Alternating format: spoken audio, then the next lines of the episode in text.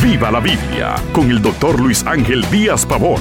Abra las escrituras y acompañe al pastor en su estudio, porque la Biblia es para vivirla. Saludos, gracias por acompañarme un día más en esta experiencia devocional. Hoy continuamos nuestras reflexiones en la primera carta de Pablo a los Corintios en el capítulo 3. En los capítulos 3 y 4, Pablo usa seis imágenes para mostrar la función de los ministros en la iglesia. Hoy me referiré a los primeros tres que menciona en este capítulo 3 y mañana trataremos los del capítulo 4. La primera imagen del ministro es la de siervo. Mire los versículos del 1 al 5, yo le leo el 5. ¿Qué pues es Pablo? Y que es Apolos, servidores, por medio de los cuales habéis creído, y eso según lo que a cada uno concedió el Señor. Servidores, esto es, siervos, un esclavo era un siervo. Pablo sirvió a Jesús nutriéndolos, discipulándolos, animándolos. Un verdadero pastor debe tener corazón de siervo, no de celebridad. La segunda imagen del ministro es la de un agricultor. Esa la vemos de los versículos 6 al 9. En esos versículos cambia la escena y ahora somos un campo. La palabra de Dios es la semilla, Pablo es el sembrador, Apolos es el aguador o, el que riega pero la fuerza radica en que es Dios quien da el crecimiento. Aquí la iglesia local es un huerto espiritual, donde los ministros son agricultores con distintas funciones para bendecir esa labranza de Dios. De los ministros u obreros dice tres cosas poderosísimas. Número uno, son una misma cosa.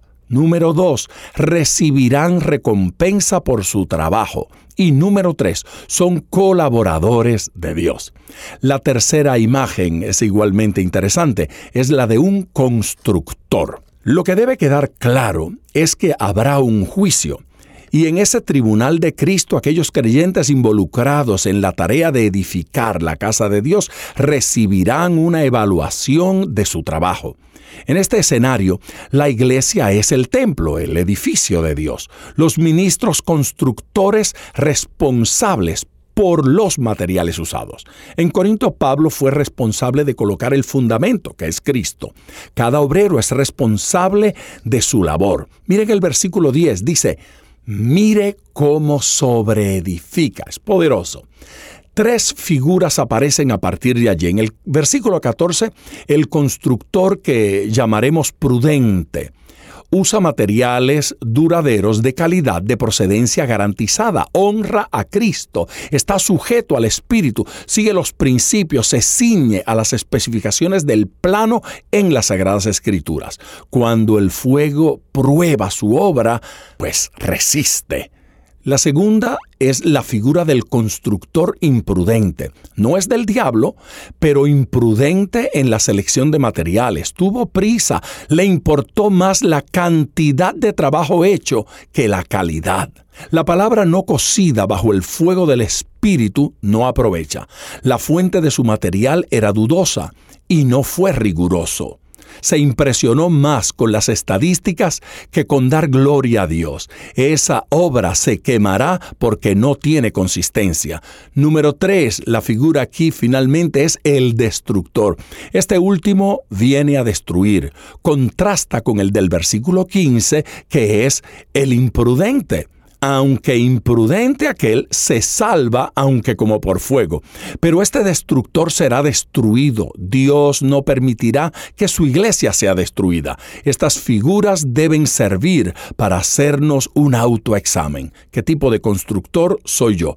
¿Utilizo los materiales apropiados? ¿Mi obra soporta la prueba de fuego? No olvide, la recompensa es por permanencia, no por cantidad de trabajo. Y mi amigo, Ponga todo su corazón al estudiar las escrituras porque la Biblia es para vivirla. Acompañe regularmente al Dr. Díaz Pavón en su estudio personal de la Biblia. La experiencia de décadas de ministerio de la palabra son vertidas en cada jornada. Usted puede adquirir copias de esta enseñanza visitando nuestra página web www.diazpavón.com. Esté atento, participe en nuestro próximo estudio y viva la Biblia.